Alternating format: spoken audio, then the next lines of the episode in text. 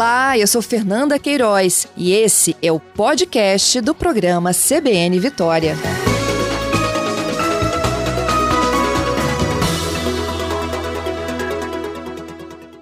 Bom, contei para vocês, né, há pouco na reportagem da Júlia Afonso, dos golpes que volta e meia a gente noticia aqui do Espírito Santo. O caso mais recente noticiado foi o golpe da fé, gente. Tinha sangue falso e tudo mais. É uma quadrilha que aplicava o tal golpe da cura espiritual.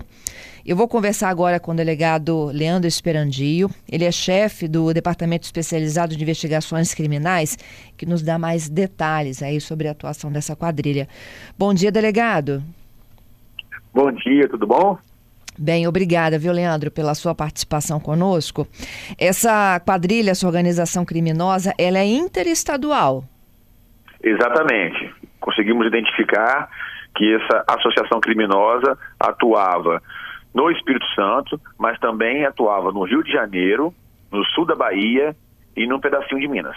Como eles agiam? É, na verdade, convém, convém citar aqui para os ouvintes que há pouco tempo eles têm agido no Espírito Santo, né? Eles agiam há pelo menos dois anos de forma ininterrupta. E há pouco tempo eles passaram, há poucos meses, eles passaram a, a agir no Espírito Santo. Uhum. Agiam sempre em três indivíduos. Dois eram responsáveis por identificar na via pública, eles paravam em locais de muito comércio, próximos a agências bancárias também, e dois desses indivíduos eram responsáveis por identificar quem seriam as potenciais vítimas. Eles escolhiam, na maioria das vezes, pessoas de, ma de mais idade e que aparentavam ter alguma enfermidade, né, visivelmente, ou no, no modo de andar, é, alguma enfermidade. Então, esses dois indivíduos, eles se aproximavam das pessoas, na verdade, é, se aproximavam sozinhos, né? Os dois saíam em, em, em, direções diferentes, mas a abordagem era feita de forma individual. Uhum. Apenas uma abordava a vítima. E era no meio da rua? No meio da rua, no meio da rua. E aí, eles já com uma expertise criminosa avançada, né, já treinados a fazer isso, eles iniciavam um diálogo. Na maioria das vezes, eles tentavam achar algum ponto em comum naquela vítima, tentavam perguntar sobre os filhos dela, ou sobre algum familiar, como ela ia. E aí a vítima acabava falando, dando informações para os golpistas. Por exemplo, ele falava, e como é que está o seu filho? Muito tempo que eu não te vejo. Aí a vítima falava, ah, qual deles? O, o João ou a Maria? Aí ele fala, não, o João, o meu filho estudou com ele também. Então iniciava uma, um diálogo com as próprias informações que a vítima iria fornecendo. E aí, durante essa conversa, já com uma, uma relação já estabelecida, a vítima passava a acreditar que aquele estranho talvez seria um conhecido que ela não estava não tava lembrando dele. Uhum. Então já, já, já iniciava ali um, um diálogo. Durante aquele diálogo, o próprio golpista ele começava a falar que tinha passado por, um, por alguns meses com alguma enfermidade, citava a enfermidade, às vezes uma dor de cabeça ou, ou algum outro problema, né? É, é, é, de enfermidade mesmo, de, de alguma doença. E aí a vítima também, naquele diálogo, abria que ela também estava com alguma doença, passando por algum momento de, de dificuldade. Aí começava até para justificar. Por exemplo, ah, tem muito tempo que eu não vejo ele, que eu não vejo sua família, eu passei por um problema de, de debilidade, fiquei alguns meses internado. E aí, quando a vítima também relatava a enfermidade dela, o golpista dava uma solução ele falava que ele estava curado ou estava terminando um tratamento e que aquilo tudo foi mediante a fé e que ele conheceu um homem que era um homem de muita fé, que fazia orações e era de forma gratuita, porque é, é, é pela, era pela fé mesmo, né, pela crença espiritual. E aí então se propunha a levar a vítima até a residência ou até o consultório que aquele que aquele homem de muita fé iria atendê-la. Então a vítima ali no meio da rua mesmo, já não, então vamos lá, é aqui pertinho a casa dele ou, ou o escritório dele é aqui pertinho. E aí eles caminhavam, já os golpistas previamente acordados. A alguns metros de distância, o, o curandeiro, né, que é o, o, o outro golpista de toda essa encenação, já estava no meio da rua, e aí o primeiro golpista que fez a abordagem passava a avançar na história. Ah, ele está aqui, ó, que coincidência, está aqui no meio da rua. Meu e aí Deus. então a conversa ficava já a três pessoas. O golpista que fez a primeira abordagem, o golpista que tinha a figura de, de curandeiro e a vítima. E aí o curandeiro então passava a atuar. Falava da fé, é, falava que aí a vítima relatava para ele a enfermidade que estava passando, aí ele com muita lábia, né, com muita, de forma muito ardilosa, começava a falar que aquilo era uma maldição, que estava contra ele, contra a família toda, e que ele se dispunha a fazer uma oração ali mesmo, dentro do próprio veículo que ele estava, que tá, já estava estacionado ali na rua. Uhum. Então a vítima já envolvida nessa artimanha entrava no veículo do Do curandeiro. desse- do curandeiro. E ali ele fazia uma oração. E aí, assim, interessante falar que algumas vítimas, no meio dessa encenação toda, quando entravam no carro, sentiam um mal-estar e às vezes até desconfiavam da aplicação do golpe, algumas delas. Só que já estavam envolvidas numa, num cenário que ela já não conseguia sair mais, né? Emocionalmente ali envolvida, abalada, aí já misturava com um pouquinho de medo, né? É, pela forma como o curandeiro fazia, falava e contava uma história.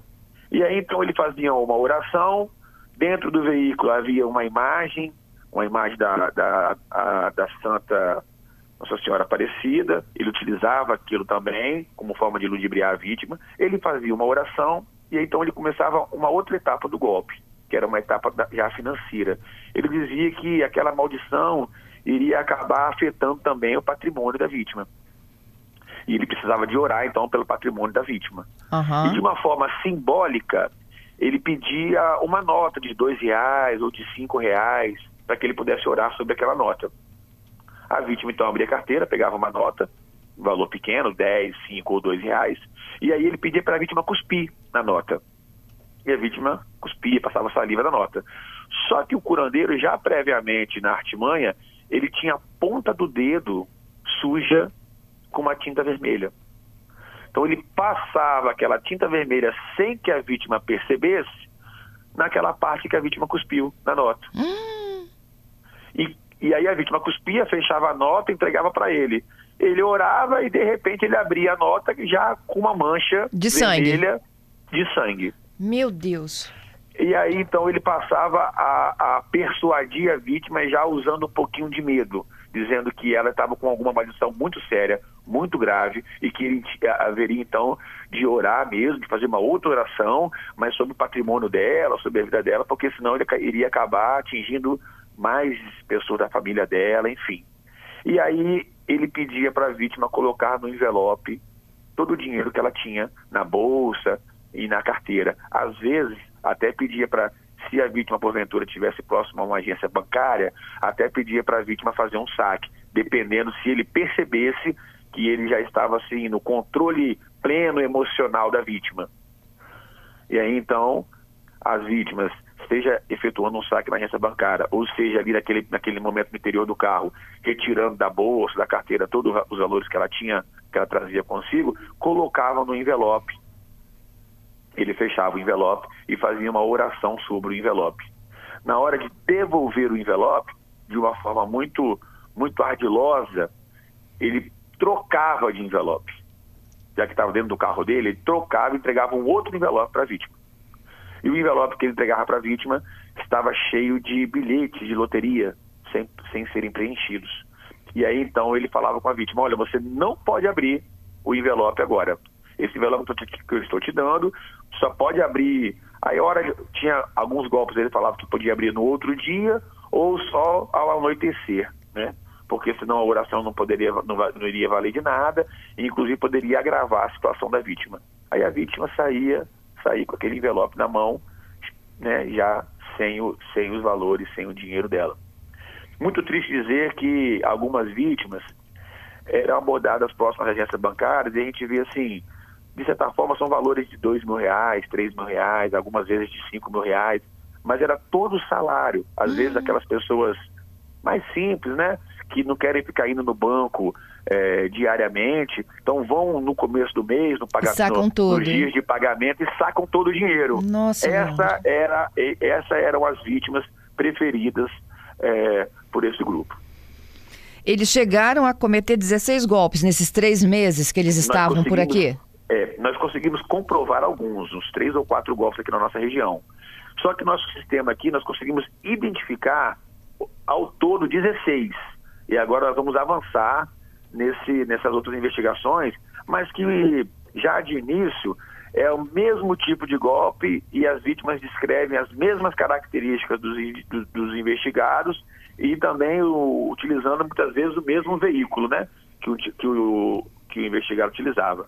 Então, assim, é, a nossa divulgação desse, dessa, dessa investigação era principalmente para alertar as vítimas, para prevenir esse crime e também para encorajar, porque nós percebemos que algumas vítimas não procuram a polícia. Muitas ficam até envergonhadas por terem sofrido esse golpe, né? Se sentem culpadas, por algum motivo pensa que, ah, mas eu poderia não ter, não ter conversado ou não ter entrado no carro.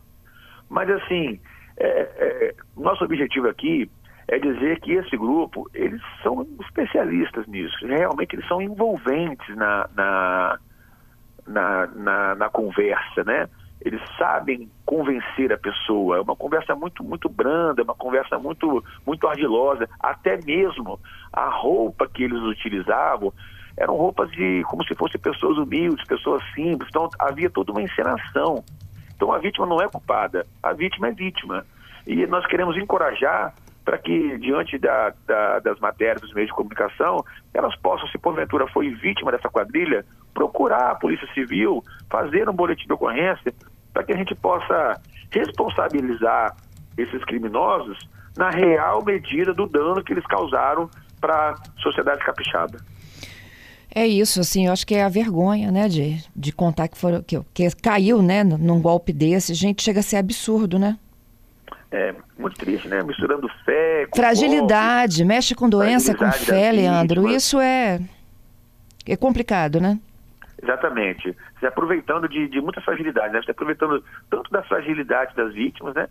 Quanto também envolvendo fé, né? É algo que, que realmente é um assunto que gera uma credibilidade durante a conversa. E a pessoa acaba deturpando isso para cometer golpes. Isso mesmo. O, o Leandro, é, eles estavam agindo de Aracruz a João Neiva, é, era o reduto deles? Não, eles agiram por todo o Estado do Espírito Santo. Nós todo? Todo. Nós identificamos é, em Vendaval do Imigrante, em Santa Maria de Jetibá, no sul do estado, em Anchieta, na Grande Vitória, como Cariacica, como Serra. O que, o que acontece? A estratégia era era cometer um golpe numa cidade e logo sair dela. Aí no outro dia eles iam para outra cidade, saíam dela. No outro dia eles iam, exatamente para poder não haver essa dificultar, né, que a polícia identificasse isso. Porque se eles cometessem sempre na mesma cidade, o, mesmo, o caso iria para o mesmo delegado que logo iria ficar alerta contra aquilo, né? Mas como foi de forma pulverizada, eles acreditavam que isso iria é, é, passar despercebido. Mas nós temos sistemas de inteligência é, e de, de mecanismo de investigação que nos possibilitou a, a descortinar essa farsa, né? Isso aí. Onde que as pessoas que estão nos ouvindo agora, que conheçam alguém que tenham praticado, possam entrar em contato ou se dirigir? As pessoas podem é, fazer os boletins de ocorrência através do próprio site, basta de, de, é, digitar Delegacia Online Espírito Santo, que rapidamente vai aparecer no nosso, no nosso sistema. Você consegue fazer da sua casa, de um celular, esse boletim de ocorrência, ou, diante de tantas informações, podem procurar também a delegacia mais próxima da sua residência ou do seu local de trabalho. Qualquer delegacia da Polícia Civil do Estado do Espírito Santo está apta para registrar o boletim de ocorrência e fazer esse primeiro atendimento das vítimas. Entendido. E as investigações continuam. Esses três estão presos, foram presos ontem em Aracruz. Foram presos, na verdade, na sexta-feira da semana passada, em Aracruz, ah. no centro de Aracruz, e as investigações foram concluídas ontem, né? Nós demoramos um pouquinho para poder divulgar, porque precisava de concluir as investigações. Ontem nós demos essa divulgação, né? E hoje também estamos divulgando com a conclusão das investigações. E eles foram presos logo após cometerem um outro crime, confessaram esse crime. Inclusive nós apreendemos o dinheiro que eles haviam acabado de dar o golpe, mas nós ainda não identificamos a vítima que, que eles fizeram horas antes de serem presos. Por isso que eu falo da importância das vítimas procurarem a Polícia Civil. Entendido. Alguma possibilidade de, das pessoas que foram vítimas desse golpe ainda recuperarem os, os recursos? É, é, algo complexo, né? É algo que envolve é, é, aplicação da lei, do Poder Judiciário e também na medida do patrimônio é, que eles porventura tiverem, mas é possível, né? É possível sim. É possível ter mecanismo legal para que o patrimônio deles possa ser usado para ressarcir o danos que eles causaram às vítimas. Entendido. Ó, Leandro, te agradeço, viu, por participar aqui conosco, por detalhar esse esquema e as pessoas também se organizarem melhor, né? Não, não, não existe é, fazer almoço de graça, né? É isso, né? Nós agradecemos a, a rádio, né? por toda a extensão, sabemos do, do alcance da rádio e, pra, e como forma de prestarmos conta né, da, pra, para a sociedade dos trabalhos que as forças policiais têm sido feitos nessa parceria aí, né, é, junto com os meios de comunicação, para que as pessoas possam cada vez mais confiar na polícia e nos alimentar com informações, né, para que possamos é, manter em ordem o nosso Estado. É isso. Bom trabalho para vocês, hein? O, obrigado. Tchau, tchau.